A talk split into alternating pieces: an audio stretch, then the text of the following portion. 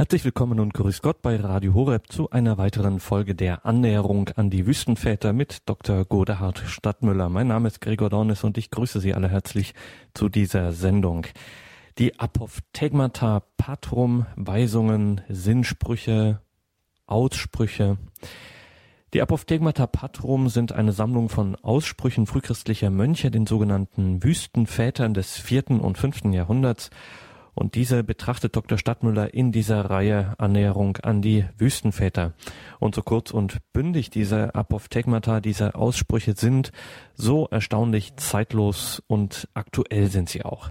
In der heutigen Folge geht es um die Frage, welchen Wert hat ein Ratschlag? Annäherung an die Wüstenväter. Sie hören Dr. Godehard Stadtmüller hier in der Standpunktsendung bei Radio Horeb und Radio Maria. Grüß Gott an die Hörerinnen und Hörer. Ja, meine sehr geehrten Damen und Herren, heute die Sendung Annäherung an die Wüstenfehler. Das ist jetzt schon ein, eine längere ähm, Serie, die ich ähm, in einem Gespräch mit ähm, dem Programmdirektor Pfarrer Dr. Kocher vor vielen Jahren mal gestartet habe und die sich äh, auch einer gewissen Beliebtheit ähm, erfreut hat. Heute die Sendung vor Weihnachten. Die Sendung hat den Titel Welchen Wert hat ein Ratschlag? Ich lese Ihnen zuerst das Apophthegma vor, also den sogenannten Ausspruch aus den gesammelten Sprüchen der Wüstenväter. Aber ich lese ihn nur vor bis ähm, zum letzten Satz. Den letzten Satz, über den möchte ich später noch sprechen und Ihnen auch ein gewisses Rätsel aufgeben, was wir dann natürlich auflösen. Also hier das Apophthegma. Ein Bruder bat den Altvater Sisoes, sag mir ein Wort. Der aber entgegnete, was zwingst du mich, unnütz zu reden? Das ist ein sehr kurzes Apophthegma. Es ist eine der einfachsten Interaktionen, die man, glaube ich, mit Worten überhaupt vollziehen kann. Einer sagt, sag bitte etwas zu mir. Hier in der Form, sag mir ein Wort, was so viel heißt wie, gib mir einen Ratschlag, gib mir ein Wort, an dem ich mich ausrichten, vielleicht an dem ich mich trösten, an dem ich mich spirituell aufrichten kann das meinem Leben wieder ein Mehr an Sinn gibt, das mir hilft, den nächsten Schritt zu tun. Also sag mir ein Wort. Dieser Bruder wünscht sich Belehrung. Es, sonst würde er das wohl nicht sagen. Er ist etwas unsicher, möchte eine Leitschnur, um danach weiterzugehen, sich innerlich neu ausrichten zu können. Die Antwort des Altvaters, des Wüstenvaters, des Abtes Sisoes ist brüsk. Er antwortet, was zwingst du mich, unnütz zu reden? Sisoes sagt zum Bruder, deine Frage ist nicht nur in praktischer Hinsicht falsch, weil ohne Nutzen welche Antwort du auch immer erhalten könntest, welches Trostwort, welchen Ratschlag, er wäre unnütz. Also nicht nur ist dies eine sinnlose Bitte, sondern indem du fragst, zeigst du, dass du auf der falschen Fährte bist. Und durch welche Antwort, welches Wort auch immer, weiter auf die falsche Fährte kommst. Und noch schlimmer, du zwingst mich unnütz zu reden. Der Altvater sagt wörtlich, was zwingst du mich unnütz zu reden? Also in diesem Apophthegma haben wir es mit einer brüsken im ersten Verständnis scheint mir harten Antwort auf eine ganz normale, sehr einfühlsame menschliche Frage zu tun. Die Frage ist, bitte gib mir ein Wort, sag mir was Gutes, sag mir, wie ich weitergehen kann. Und die Antwort ist, was zwingst du mich hier unnütz zu reden? Eine völlige Zurückweisung, äh, nicht nur des Fragenden, sondern des, des Typs von Frage, also dessen, wonach er überhaupt fragt. Wenn wir das jetzt verallgemeinern würden, die Antwort des Altvaters Sisoes, einer der Wüstenväter, von denen die meisten Begegnungen und die meisten Aussprüche überliefert sind, äh, dann würden wir genötigt sein, alle diese Typen von Fragen, bitte sag mir was Gutes, sag mir, wie ich weitergehen soll, sag mir, was ich verbessern soll, etc., etc., äh, für nicht nur sinnlos zu erachten, äh, sondern geradezu destruktiv in dem Sinne, äh, dass wir nicht nur auf der falschen Fährte wären, sondern äh, diese falschen Weg, auf dem wir wären, noch weiter zu betonieren. Und ich vermute, dass wie bei anderen sogenannten Aussprüchen oder vielleicht sollte man oft besser sagen Anekdoten, die über die Wüstenväter berichtet werden, äh, dass bei die, dass dieser Ausspruch deshalb überliefert wurde, genau deshalb, weil er so sperrig ist, weil er so gegen die normale Plausibilität von vor 1500 Jahren oder 1600 Jahren ähm, und zu jeder Zeit, auch zur heutigen Zeit ist. Er wurde aber überliefert, nicht nur wegen der Sperrigkeit, sondern weil aussagt, möchte ich nach einer kurzen Pause mit Musik, vielleicht wenn die Regie so nett ist, etwas einzuspielen, zwei, drei Minuten, vielleicht auch ein gutes Momentum ist.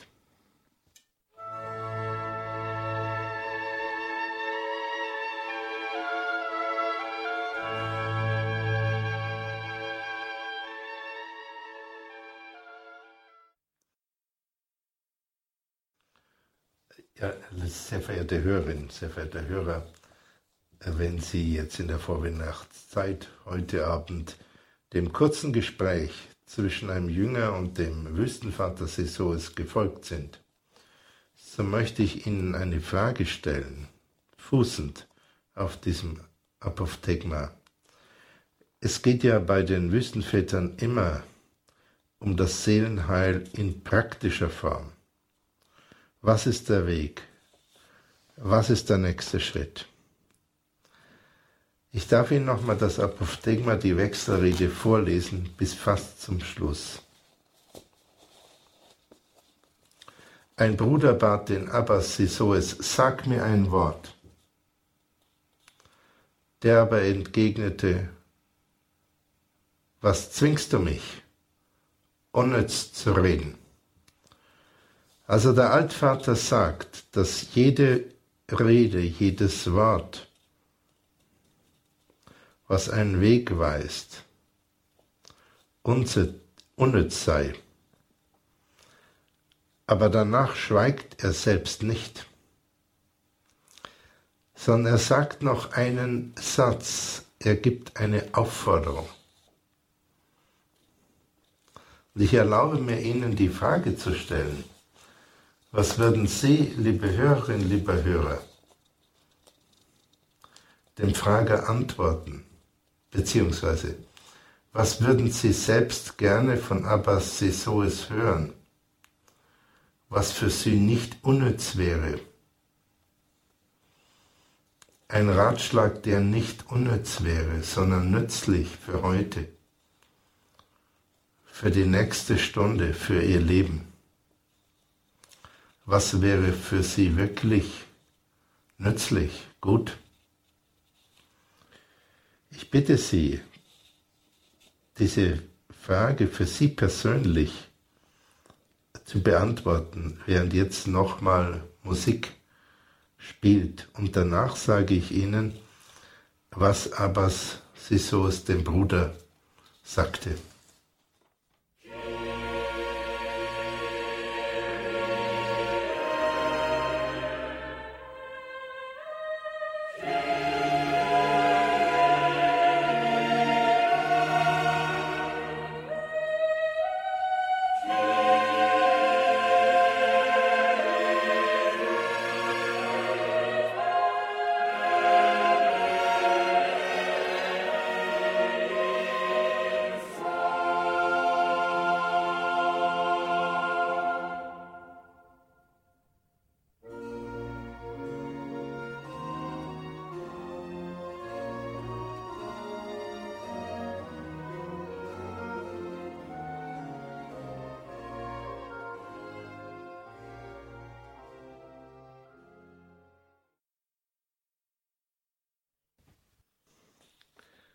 Nochmal erlaube ich mir, das, ähm, dieses kurze Apophthegma zu zitieren.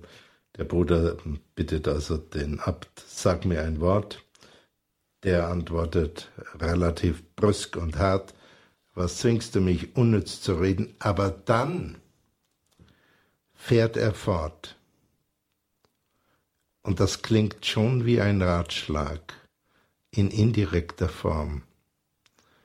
Er fährt fort was du siehst, das tue. Was du siehst, sagt der Abt, das tue. Damit endet das Apophthegma. Es ist ein, ein Doppelakkord sozusagen, den der Abt anschlägt. Einerseits sagt er, was zwingst du mich unnütz zu reden?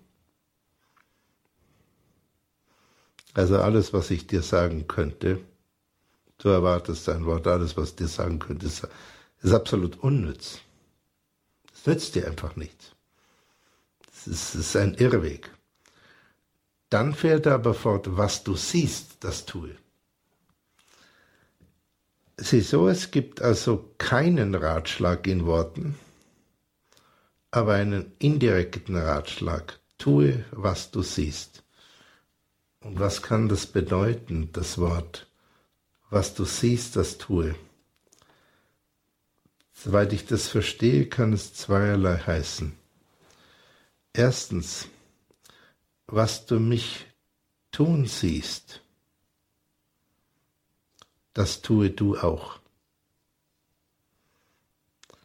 Also es geht nicht um die Lehre, so richtig sie sein mag, in Worten oder in Gedanken, sondern es geht um das Beispiel um den persönlichen Vollzug. Jesus Christus hat ja auf die berühmte Frage von Pilatus, der dann zu ihm sagte, ja, hm, ist dir nicht klar, dass ich Macht habe, dich zu verurteilen oder dich freizusprechen. Pilatus zu ihm sagte, was ist Wahrheit? Hat Jesus geschwiegen. In der extrem bedrängten Situation, wo der weltliche Richter zu ihm sagte, was ist Wahrheit, da schweigt Jesus. Also diese Form der Wahrheit, die aussprechbar ist, beantwortet er mit Schweigen. Auf der anderen Seite sagt Jesus, ich bin der Weg, die Wahrheit und das Leben.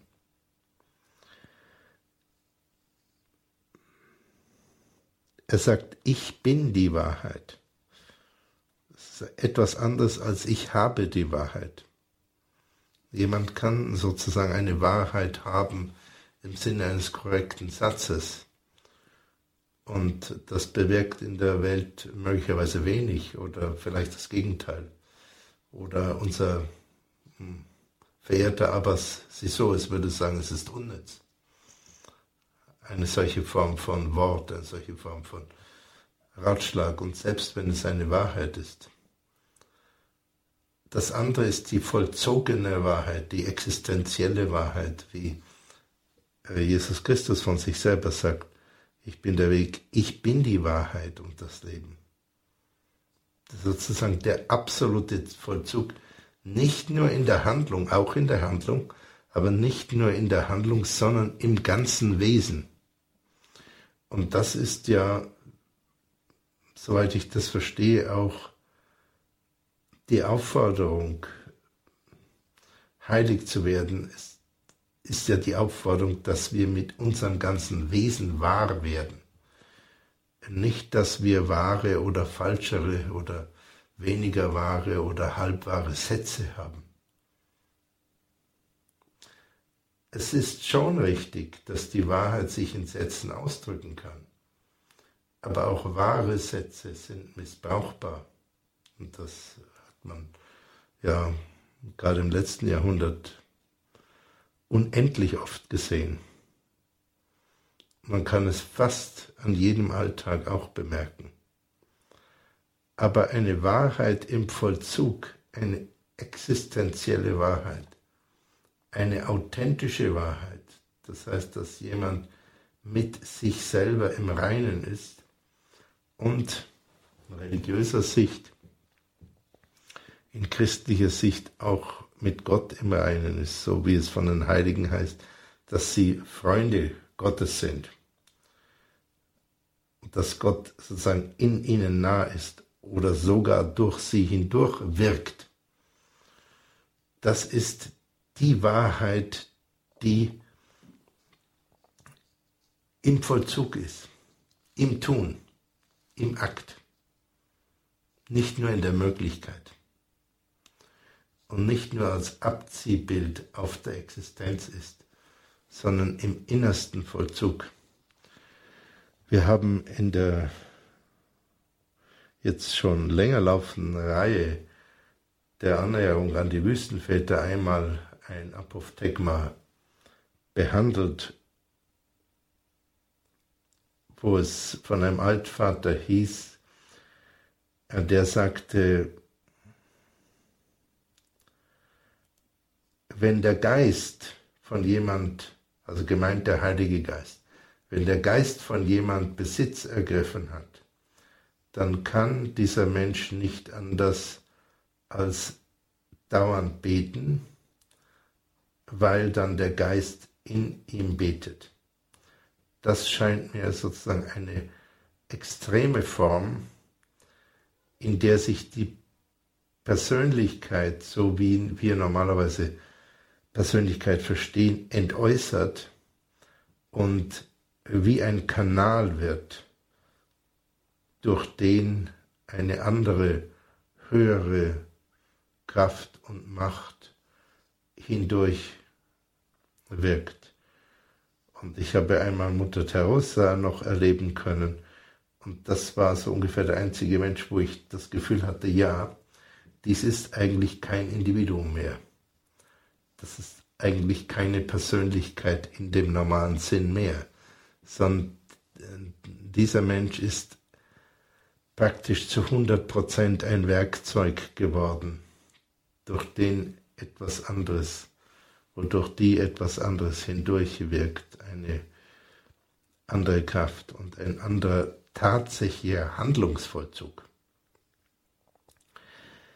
Das ist das, glaube ich, wie man den Nicht-Ratschlag als Ratschlag des Abbas Sisoes auffassen kann, indem er sagt, was du siehst, das tue. Und das wird noch deutlicher und noch schärfer, indem vorher kommt, was zwingst du mich, unnütz zu reden? Und dann, was du siehst, das tue. Man kann es auch noch, meine ich, in einer anderen Weise sehen, dieses Wort was du siehst, das tue. Man kann es nicht nur als Aufforderung ansehen, schau, welches Beispiel ich gebe und was für dich da gut ist, das kannst du in deiner Form nachahmen, sondern man kann es auch so sehen, schau, was vor dir liegt, was du vor dir im Moment siehst. Wachsam und Aufmerksamkeit. Darauf antworte mit einer Tat. Darauf antworte mit einem Existenzvollzug. Äh, das heißt, wenn man es so auffasst, würde der Altvater Sisoes sagen oder hätte der Altvater Sisoes gesagt, die Aufgaben des Lebens liegen direkt vor dir. Die sind ganz apparent.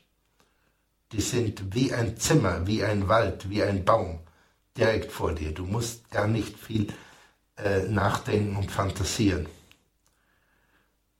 Die Aufgaben liegen direkt vor dir und wenn du sie ergreifst, dann wirst du daran reifen und brauchst dir nicht, hör auf, dir Vorstellungen zu machen, ob das eine wichtige oder unwichtige Aufgabe ist und so weiter. Das ist möglicherweise nicht zielführend, solche vielen Gedanken. Das wäre wieder die Form, von der aber sie so es sagen würde, was zwingst du mich unnütz zu reden? Das lassen wir weg, dieses Grübeln. Aber was du siehst, das tue. Und erstmal muss das gar nicht perfekt sein, sondern du kommst in einen Vollzug und der Vollzug ist nicht nur eine Tat, sondern ist ein inneres Reifen. Wenn Sie so wollen, sagt der Abbas Sisoes aber in einer sehr verkürzten und viel kristallineren Sprache, äh, wenn du die Aufgaben siehst und beginnst zu vollziehen, die direkt vor dir liegen, die Nächstenliebe zum Beispiel, nicht die Fernstenliebe, dann reifst du weil du den Plänen Gottes mit deinem Leben nahe kommst oder sie sogar erfüllst.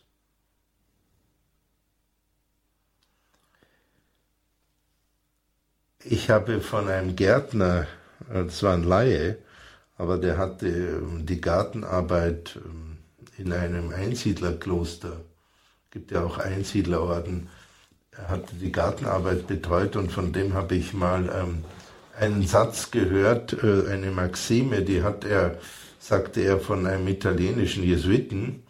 Das ist ein schönes Wortspiel im Italienischen. Entschuldigung, das äh, heißt im Italienischen occuparsi ma non preoccuparsi. Ähm, wörtlich, äh, beschäftige dich, aber mach dir keine Sorgen. Und das ist genau der Punkt. Was zwingst du mich unnütz zu reden, ist sich dauernd Sorgen machen, grübeln. Das lassen wir mit Abbas Sisoes bitte weg, auch vor Weihnachten. Aber beschäftige dich, jawohl. Es gibt viele Dinge, die unmittelbar vor deinen Augen sind. Was du siehst, sagt der Altvater, das tue. Und natürlich, jedenfalls so wie ich das verstehe, sehr geehrte Hörerin, sehr geehrte Hörer, es sind das äh, nicht nur die Aufgaben, die im Außen liegen, sondern sind auch die Aufgaben, die äh, in einem liegen. Also zum Beispiel äh, die Entblockierung von Talenten, das Wuchern mit Talenten, äh, es ist absolut nicht äh, christlich, sich herauszureden, dass man so viel äußere Aktivitäten hat und äh, keine Zeit hat, seine eigenen Talente zu entblockieren. Das ist ein völliges Missverständnis, dem Christus überhaupt nicht das Wort redet. Ja. Ich kann nicht sagen, ich habe so viel zu organisieren, deshalb ähm, muss ich meine Begabung als Maler zum Beispiel hintanstellen. Das ist nicht gestützt durch das, Evangelium oder auch durch die Wüstenväter. Die Aufgaben, die vor einem liegen, die man sieht, können natürlich innen liegen und außen. Aber sie sind jedenfalls nach dem Altvater Sesois nicht die Aufgabe des Grübelns und des sich Zermarterns. Occuparsi, ma non preoccuparsi. Beschäftige dich, sich beschäftigen, aber nicht sich Sorge machen. Und äh, das bezieht sich auch auf das ähm, Thema Mitgefühl. Wir haben, das ist in den letzten 15 Jahren sehr gut erforscht worden, auch in unserem Gehirn bestimmte Neurone, die dafür verantwortlich sind, dass wir mit anderen mitfühlen können, dass wir empathisch sein können. Das ist das Thema Mitgefühl. Aber das Christentum und natürlich auch andere Religionen, Christentum ganz wesentlich, gehen mit aller Hochschätzung des Mitgefühls, des Wertes des Mitgefühls, des echten Mitfühlens mit anderen Menschen darüber hinaus und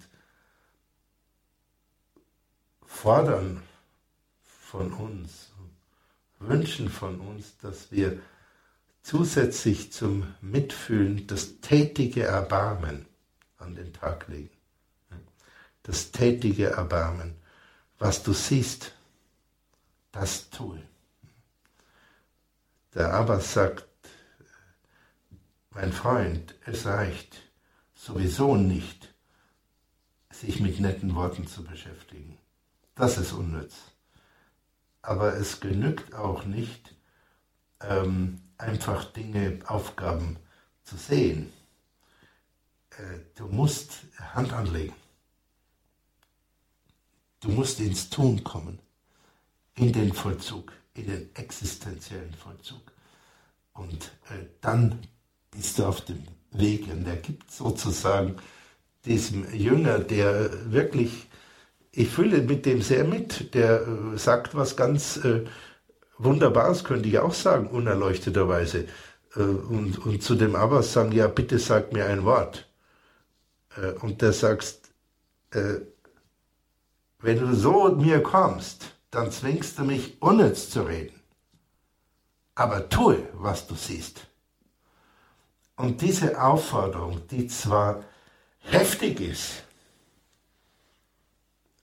und deshalb ist das Apophthegma ja auch sehr kurz, weil es eine ganz heftige Wechselrede ist, erlebe ich trotzdem, wenn ich das höre, äh, gar nicht äh, als hart im Sinne von zurückweisend, äh, sondern als klar im Sinne, du bist an einer Weggabelung und das ist nicht der Weg.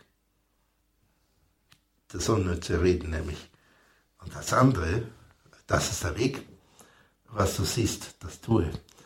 Und das wünsche ich mir sehr. Äh, und das wünsche ich Ihnen, liebe Hörerinnen und liebe Hörer, auch sehr in diesen Tagen, in den Tagen vor Weihnachten und an Weihnachten. Danke für Ihre Aufmerksamkeit.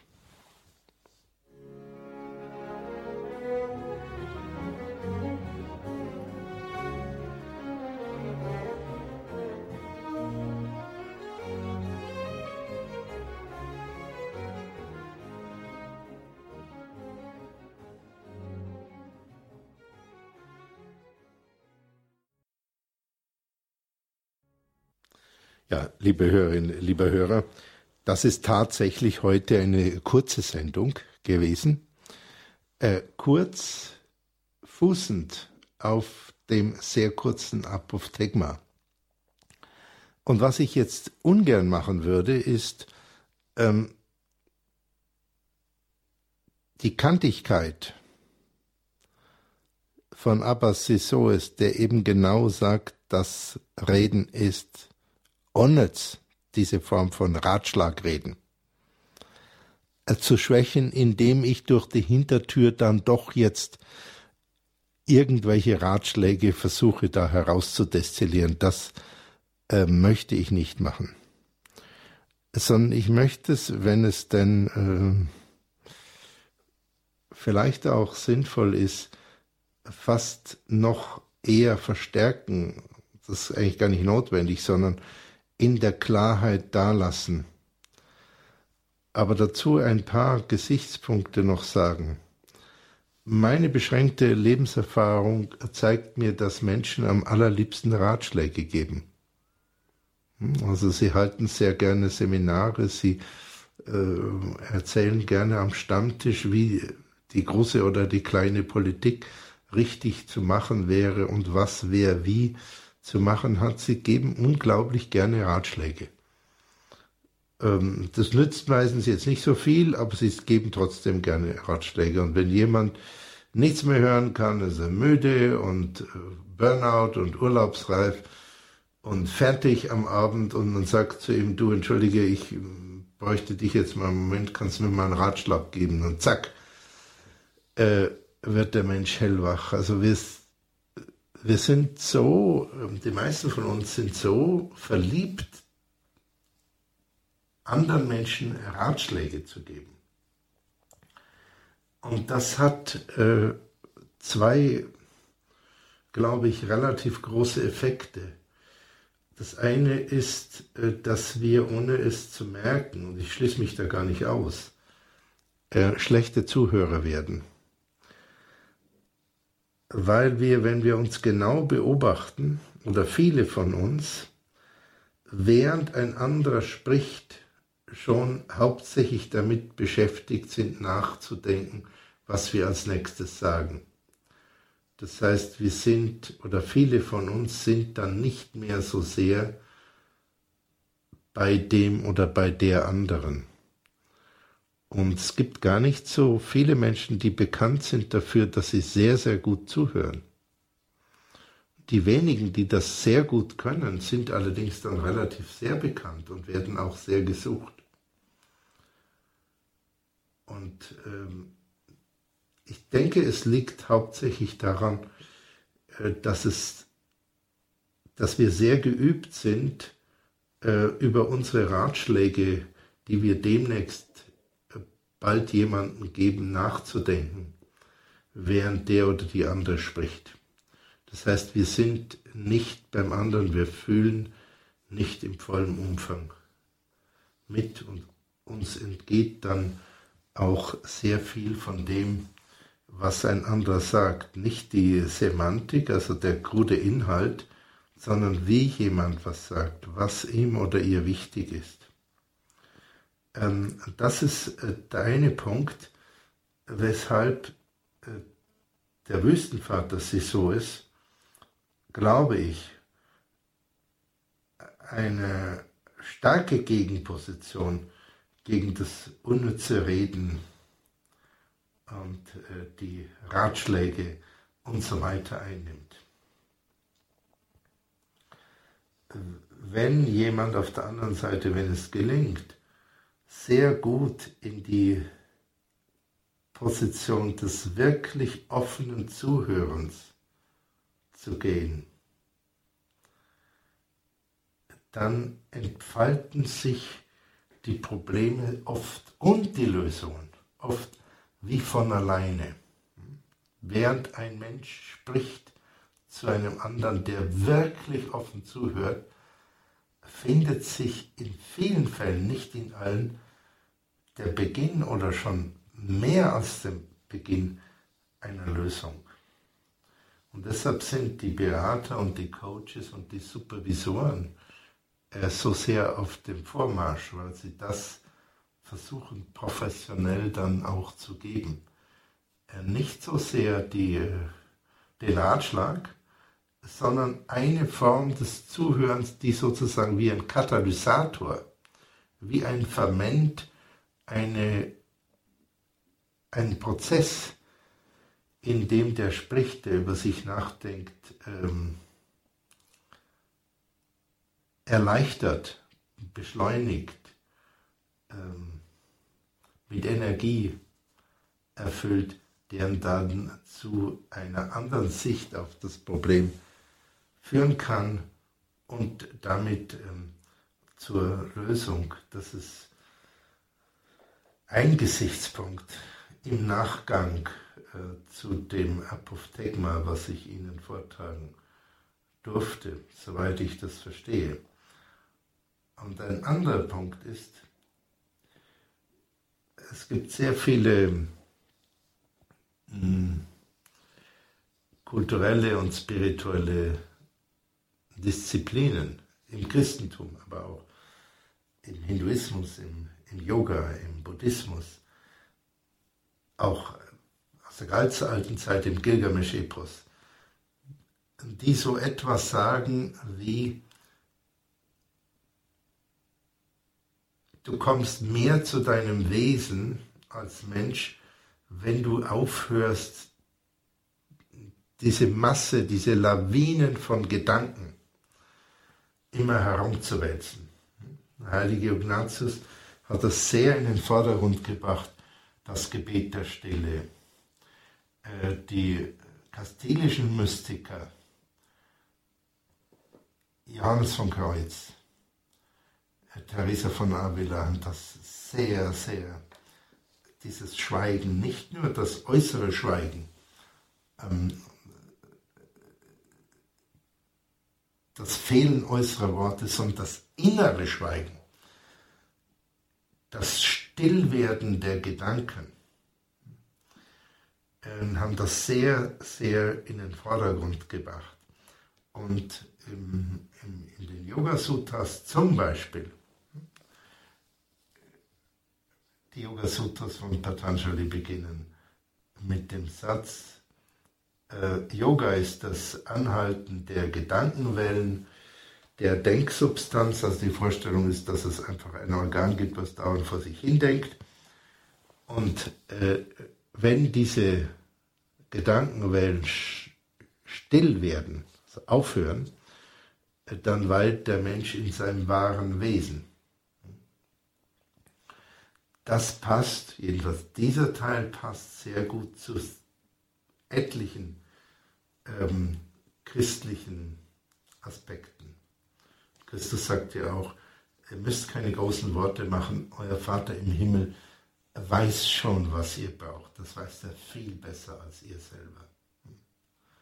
Der Punkt ist, das Herz zu öffnen. Und immer wieder, bei den Propheten auch.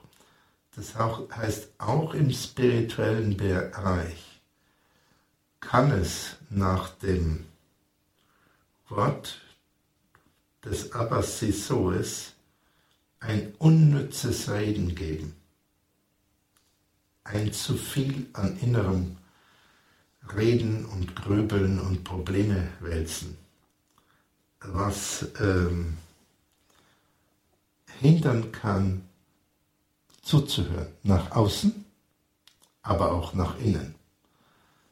Wie die, eins der Bücher, die das Abendland am stärksten begleitet haben, die, die Regel des heiligen Benedikt beginnt, neige dein Ohr den Worten des Meisters. Also werde zu einem reinen Zuhörer. Und wenn es nicht perfekt ist für immer oder für eine lange Zeit, dann wenigstens für eine Zeit dieses Stille werden, um das, was wahrhaft in uns ist und in unserer Tiefe dann letzten Endes ganz in unserer Tiefe ist ja Gott selbst, jedenfalls nach dem Verständnis des Christentums. Und ihm zu hören. Und viele der großen Heiligen haben sich ja abgemüht, still zu werden, haben sich abgeplagt, sich zu reinigen. Äh, nächtelang in der Anbetung, Franz Xaver zum Beispiel, der heilige Franz Xaver, man zeigt heute noch die Seitenkapelle in dem in der Kathedrale, in der St. Thomas Cathedral in früher Madras, jetzt Chennai, nahe am Bengalischen Ozean, wo hat mir ein, ein Pfarrer dort äh, ge gezeigt, die Stelle, wo ähm, der heilige Franz Xaver wochenlang nachts ausgestreckt auf dem Boden lag und gefleht hat, äh, darum eine, ein klares Zeichen von innen äh, zu bekommen, ob er weitergehen soll nach Japan. Ähm, das gilt für den äh, heiligen Ignatius, das gilt für ähm, Franziskus, ähm, das gilt für in unseren Lebzeiten Johannes Paul II. ganz stark. Ein extrem tatkräftiger Mann, der aber wusste, alles kommt von innen, von, von Gott. Er hat manchmal gesagt, warum, warum fragen die mich die Leute immer, warum, was ich von außen, was mein, die Einflussgrößen von außen auf mich sind. Warum fragt mich niemand, was der Einfluss von innen ist? Ihm war klar, der Einfluss, die entscheidenden Faktoren kommen von innen. Das Unnütze nach dem Abbas ist weglassen. Was zwingst du mich, unnütz zu reden? Ich weise das zurück. Absolut kantig, mein Freund. Nicht aus Lieblosigkeit, sondern um dich mit einer gewissen Härte schon gut, aber auf den richtigen Pfad zu bringen, damit du nicht noch weiter auf diesem ausgelatschten Knüppelpfad, diesem Holzweg dahinlatscht, dieses Grübeln, sondern was du siehst, das tue. Und jetzt starte im Innern und im Äußeren. Das war jetzt noch der Versuch, äh, liebe Hörerinnen, liebe Hörer, von mir, ähm, dass, wenn es denn erlaubt sei, in das heutige einzudeutschen, weil die ähm, freundlich mitfühlende Frau Kuhl äh, mir gesagt hat, ja, was äh, heißt das, wenn man nicht Eremit ist? Das fand ich eine sehr gute Frage. Äh, die ist natürlich immer, wenn man die Apophthegmata der Wüstenväter nicht nur liest, sondern sich fragt, und das war ja und ist Ziel auch dieser Sendereihe, die Schätze aus der, die wahren Schätze aus der, auch aus der Kirchengeschichte, aus der Geschichte der kirchlichen Spiritualität zu heben äh, für den Augenblick. Und deshalb nochmal gute Vorweihnachtszeit und ähm, ein sinnvolles Leben wünsche ich Ihnen.